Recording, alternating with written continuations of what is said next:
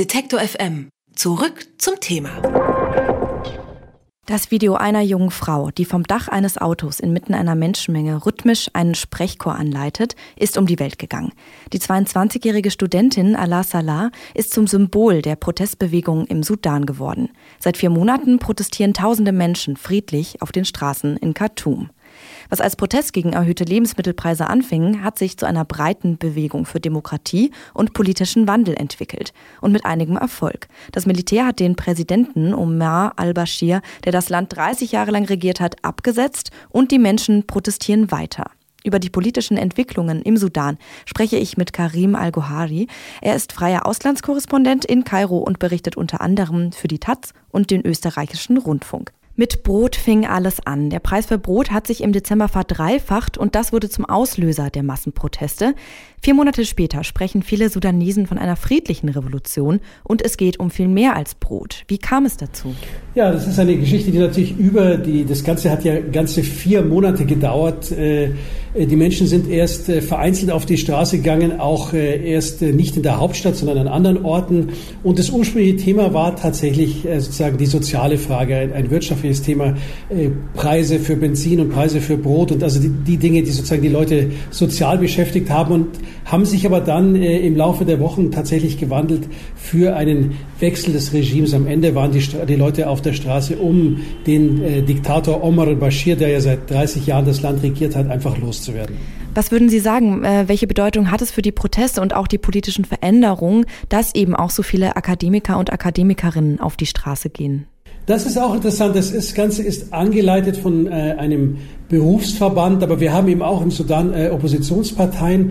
Aber es sind eben auch sehr unterschiedliche äh, Leute. Sind, es sind Studenten, es sind äh, Leute, die sozusagen äh, aus, aus White-Collar-Berufen kommen, also Ingenieure, Ärzte, äh, Lehrer. Und äh, es ist natürlich auch also, äh, sozial sehr unterschiedlich und es findet in fast allen Provinzen des Sudan tatsächlich statt und auch über alle ethnischen und religiösen Grenzen hinweg. Also diese Demonstranten haben wirklich bewiesen, dass sie äh, diese Straße mobilisieren können, und zwar sehr, sehr unterschiedliche Menschen.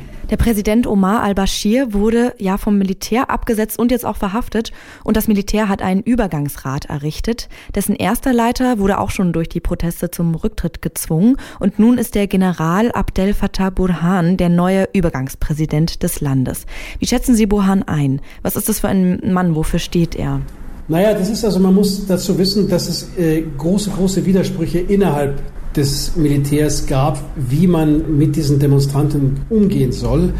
Und also es gab, es gab Differenzen zwischen den hohen militärischen Rängen und den jüngeren Offizieren. Es gab aber auch Differenzen zwischen der Armee und den islamistischen Milizen. Äh, und diese Differenzen haben dazu geführt, dass äh, dann in den ersten Tagen gleich, nachdem sozusagen dieser oberste Militärrat übernommen hat und zunächst ja ein Awad ibn al-Auf, der eigentlich Verteidigungsminister war, dass der eben innerhalb kürzester Zeit schon wieder abgesetzt wurde, genauso wie der Sicherheitschef äh, Salah Grouch.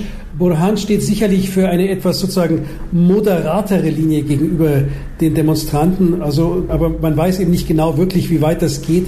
Er hat erstmal sozusagen doch einige Zugeständnisse gemacht. Er hat die Ausgangssperre aufgehoben. Er hat eben versprochen, alle Demonstranten freizulassen die äh, im Rahmen dieser äh, Proteste in den letzten vier Monaten verhaftet worden sind. Und es hat eine ganze Reihe schon tatsächlich von Verhaftungen begonnen, von ehemaligen Vertretern des Regimes, aber auch so Dingen wie den Chef des staatlichen Fernsehens und eine ganze Reihe von äh, Staatsanwälten. Also, Anwälten. also er will sozusagen zeigen in Richtung der Demonstranten, dass er durchaus willig ist, auf sie zuzukommen, versucht ihr Vertrauen zu gewinnen. Aber wir dürfen nicht vergessen, am Ende er kommt aus dem sudanesischen Militär. Burhan wird ja auch unter anderem von Ägypten und Saudi-Arabien unterstützt. Wie groß ist deren Einfluss auf den Sudan damit? Naja, dazu muss man, glaube ich, wissen, dass natürlich mit dem, was nicht nur im Sudan passiert, sondern im Moment auch in Algerien, natürlich gerade unter den autokratischen Golfmonarchien, aber auch in Ägypten wirklich eine Art Panik ausgebrochen ist. Die sind in einem Art Schockzustand, weil sie nicht das dachten, dass es da nochmal so eine Art Arabellion 2.0 tatsächlich geben könnte in Ländern, in denen ja bisher nichts passiert ist, wie in Algerien und Sudan. Also die hatten erstmal ganz, ganz große Sorge, was da eigentlich jetzt passiert und versuchen das natürlich jetzt unter Kontrolle zu kriegen. Äh, der ägyptische Präsident Abdel Fattah al-Sisi unterstützt den neuen äh, sudanesischen Übergangsrat mit dem Machthaber Burhan, aber eben auch Saudi-Arabien und die Emirate. Dazu muss man vielleicht auch wissen, dass äh, Burhan in seinem Amt sozusagen zuständig war für die jemenitischen, für die sudanesischen Truppen, die im Jemen auf Seiten der Koalition der Saudis und der Emirates gekämpft haben. Also man kennt sich durchaus. Die autokratischen Golfstaaten und dieser Burhan haben durchaus schon seit längerer Zeit ein Arbeitsverhältnis. Das ist nicht unbedingt ein gutes Zeichen für die Demonstranten, die natürlich einen wirklichen Wechsel wollen, während die Autokraten natürlich versuchen, Schadenskontrolle herzubetreiben. Viele Protestierende fordern eine komplett zivile Übergangsregierung. Wie verlaufen denn die Verhandlungen zwischen Militär und politischer Opposition? Ja, das ist äh, tatsächlich schwierig. Die, die Demonstranten wollen den Militärrat als Übergangsregierung loswerden. Sie wollen eine äh, zivile Übergangsregierung, die, wie Sie sagen, vom Militär geschützt wird. Und jetzt äh, handelt man das aus. Dazu, glaube ich, muss man auch wissen, dass äh, sich letztendlich beide Seiten irgendwie tatsächlich am Ende irgendwo brauchen. Denn die Demonstranten können keinen völligen Neuanfang schaffen, ohne dass irgendwelche Institutionen hinter ihnen stehen. Äh, und die einzig wirklich vernünftig funktionierte staatliche Institution sind die Militärs. Die Militärs andererseits brauchen natürlich auch sowas wie internationale Anerkennung und Legitimation und dafür brauchen sie wiederum die Demonstranten. Also man braucht sich gegenseitig und zwischen diesen zwei Polen äh, wird es jetzt ausgehandelt und natürlich auch mit all den Köchen, die da jetzt von außen mitmischen, wie eben, wie Sie schon erwähnt haben, Ägypten und äh, die Golfstaaten. Äh, da, zwischen all diesen Polen wird jetzt irgendwie hier die Zukunft des Sudan ausgehandelt. Glauben Sie, dass die Verhandlungen und die Proteste friedlich bleiben werden?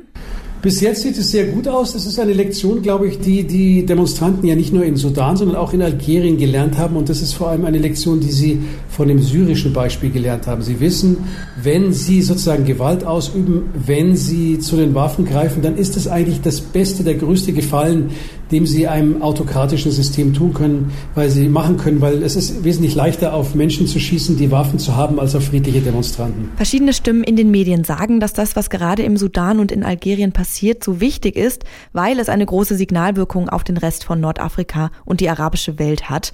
Viele sprechen auch von einem Hoffnungsschimmer für mehr Demokratie in der Region. Wie schätzen Sie das ein? Ja, also für viele, die sozusagen während dieser arabischen Aufstände, während der Rebellion gehofft haben auf eine große Veränderung, wie zum Beispiel äh, in Ägypten, die sind natürlich enttäuscht worden und die haben jetzt so eine Art Déjà-vu-Erlebnis, wenn sie schauen, was da äh, nicht nur in Sudan, sondern auch in, in Algerien passiert also das ist natürlich, da hängen jetzt einige Hoffnungen dran und natürlich äh, ist es wichtig, dass diese Demonstranten in, in Khartoum natürlich äh, mehr wissen heute als damals die ägyptischen Demonstranten vor acht Jahren, als sie ja vom Militär korruptiert wurden und dann das Militär letztendlich sozusagen alle Spuren des Wandels hier in Ägypten beseitigt hat. Das ist eine Lektion, die eben die Sudanesen heute kennen. Sie sprechen davon, sie skandieren tatsächlich auf der Straße Sieg oder Ägypten. Also entweder wir schaffen den kompletten Wandel oder wir sind ein weiteres ägyptisches Beispiel. Also das haben sie ganz klar vor Augen. Für die anderen, wie habe ich schon gesagt, für die anderen Autokraten ist das Ganze, was diese Entwicklung, wie sie ist, hier natürlich ein Riesenproblem. Sie fürchten, dass das sozusagen an ihrer eigenen Machtbasis rütteln, weil natürlich äh, die Ägypter ganz genau schauen und auch in den Golfstaaten ganz genau geschaut wird, was da jetzt gerade in Sudan und in Algerien passiert, um dann ihre eigenen Lehren daraus zu ziehen. Im Sudan protestieren seit vier Monaten Menschen gegen das Regime und für politischen Wandel. Karim Al-Gohari ist freier Auslandskorrespondent in Kairo und berichtet unter anderem für die Taz. Er hat mit mir über die aktuelle Situation gesprochen. Vielen Dank. Bitte sehr.